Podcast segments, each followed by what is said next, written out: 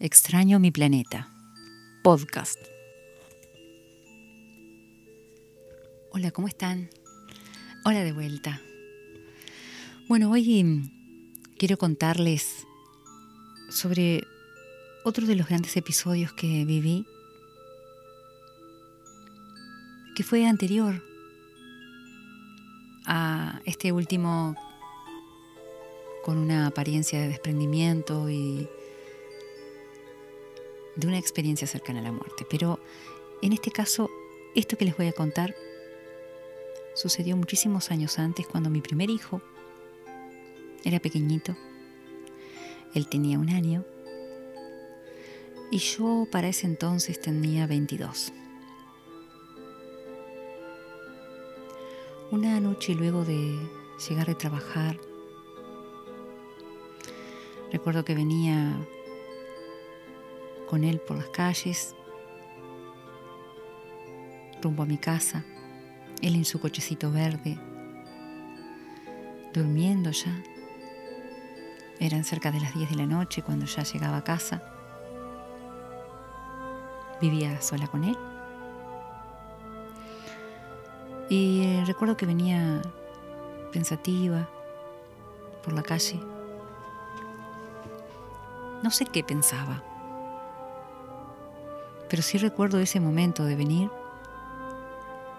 con Él, pensativa en mi vida, seguramente. Cuando entro a casa, voy directamente a la cocina. Lo dejo a él durmiendo en el cochecito y luego de trancar la puerta, voy a colgar las llaves en un portallaves en la cocina. Cuando hago ese movimiento, ese gesto de colgar la llave,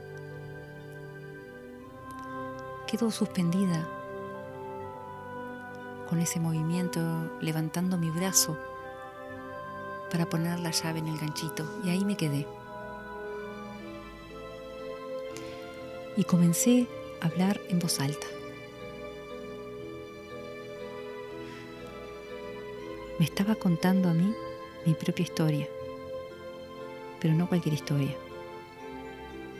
Me estaba yo contando lo que sucedería a partir de ese momento para adelante. Por supuesto que jamás me iba a imaginar que todo lo que yo estaba diciendo en ese momento en voz alta y que me estaba escuchando iba a suceder así tal cual. Jamás me lo hubiera imaginado. Claro está que después, con los años y con todos los procesos que he transitado en este despertar, me di cuenta que lo que estaba haciendo es abrirme los registros de una forma natural. ¿Saben que colgué la llave ahí? Quedé como hipnotizada y empecé a decir, a partir de este momento ya no vas a estar más sola, vas a llegar una persona a tu vida, vas a tener hijos. No, no vas a tener hijos, él no puede tener hijos. Sí, sí los tendrás, vas a tener dos, dos hijos vas a tener. Una nena y un varón. Vas a vivir en una casa así, y la relataba y la visualizaba.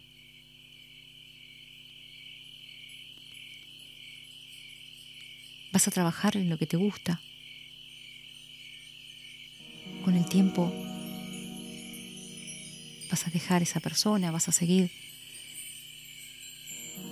Le voy a decir que a grandes rasgos eso fue lo que dije en voz alta. Muchos detalles más seguramente que están guardados en mi, inconsciente, pero no los recuerdo yo. Pero es tan increíble.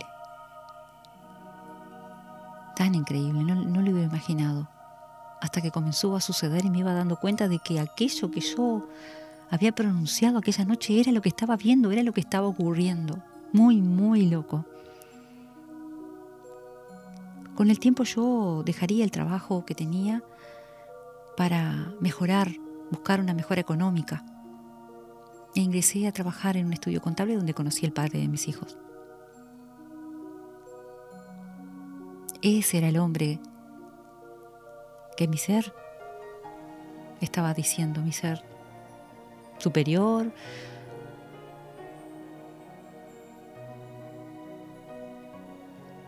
Y efectivamente, cuando yo lo conocí, él me dijo que no podía tener hijos.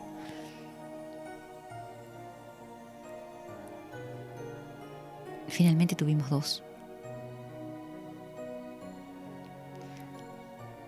Recuerdo cuando cuando fui a conocer a su familia, lo primero que me dijeron es, tú sabes que él no puede tener hijos. Y yo le dije, nunca se sabe, nunca está nada dicho. Pero no porque recordara lo que había dicho, simplemente nació de mí eso. Pero lo más increíble de todo eso es que yo ya estaba embarazada de mi hija y no lo sabía. Fue en un diciembre de fiestas de Navidad y yo ya tenía en mi vientre, en mi útero, a mi niña. Y así fue sucediendo todo tal cual. Y después de mi niña, sigo otro niño más. Y la casa era muy increíble porque me iba dando cuenta en la medida que iba teniendo la, la vivencia. La casa era la casa que yo había visto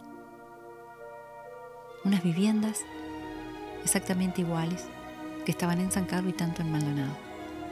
Pues yo me vine a vivir a Maldonado, esas viviendas exactamente iguales. Recuerdo una situación muy puntual porque fue cuando cambiaría todo para mí.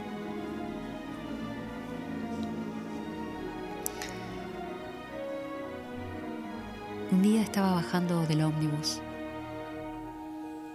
con mi niño en brazos, el mayor, que en ese momento ya tendría dos años. Venía de mi casa.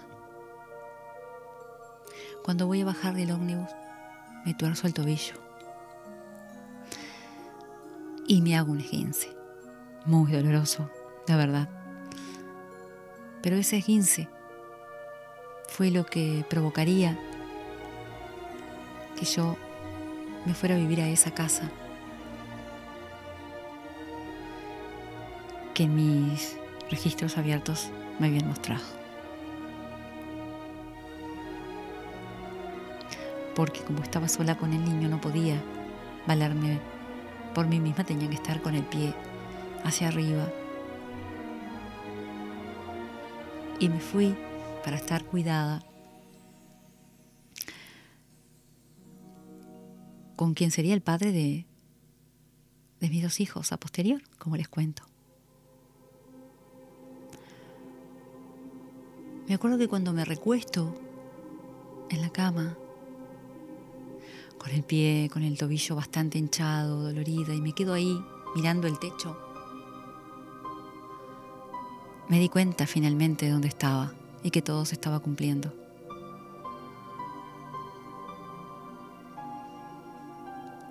Y recuerdo que dije también para mis adentros, yo a esta casa la voy a llenar de risas de niños pequeños,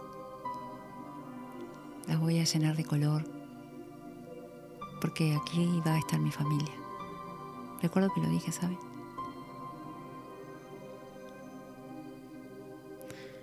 Hace 24 años atrás. O por ahí. Es muy loco porque todos esos rasgos, todas esas situaciones, esas imágenes, esos que me dijeron y eso que me mostraron mis propios registros, sucedió tal cual.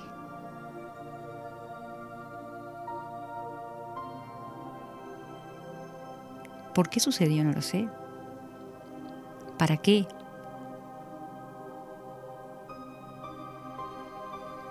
Pero me di cuenta y fui consciente de el gran poder que había en mí. Todos los acontecimientos en mi vida que han hecho que yo evolucione como alma consciente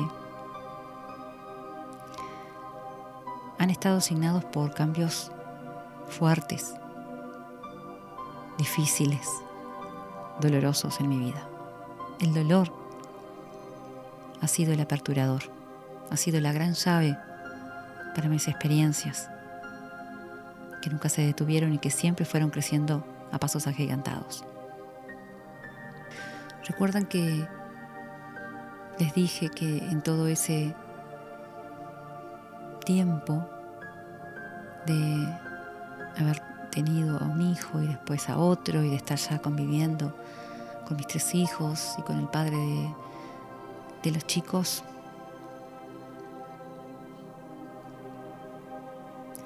también me fueron preparando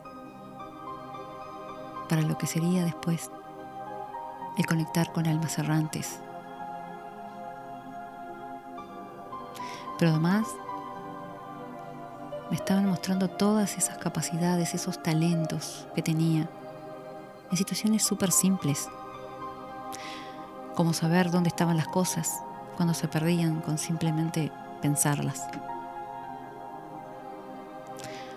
como saber qué estaba roto dentro de una máquina que nunca en mi vida había visto, simplemente con solo conectar, visualizar interiormente.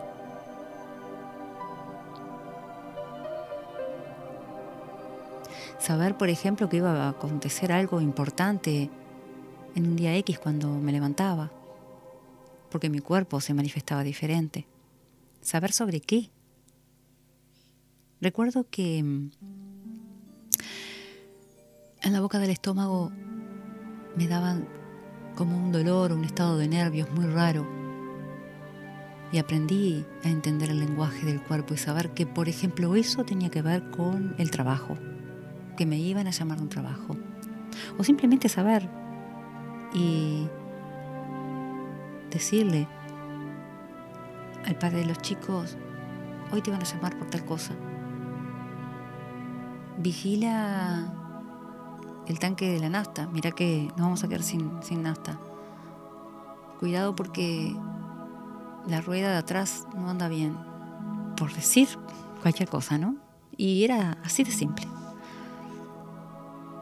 Todo eso me prepararía para algunos de los acontecimientos más fuertes que he vivido en mi vida, que me desestabilizaron, verdaderamente me dejaron muy desorientada, muy desorientada. Experiencias con almas errantes y situaciones muy fuertes que se las voy a contar en el próximo episodio. Gracias por estar ahí.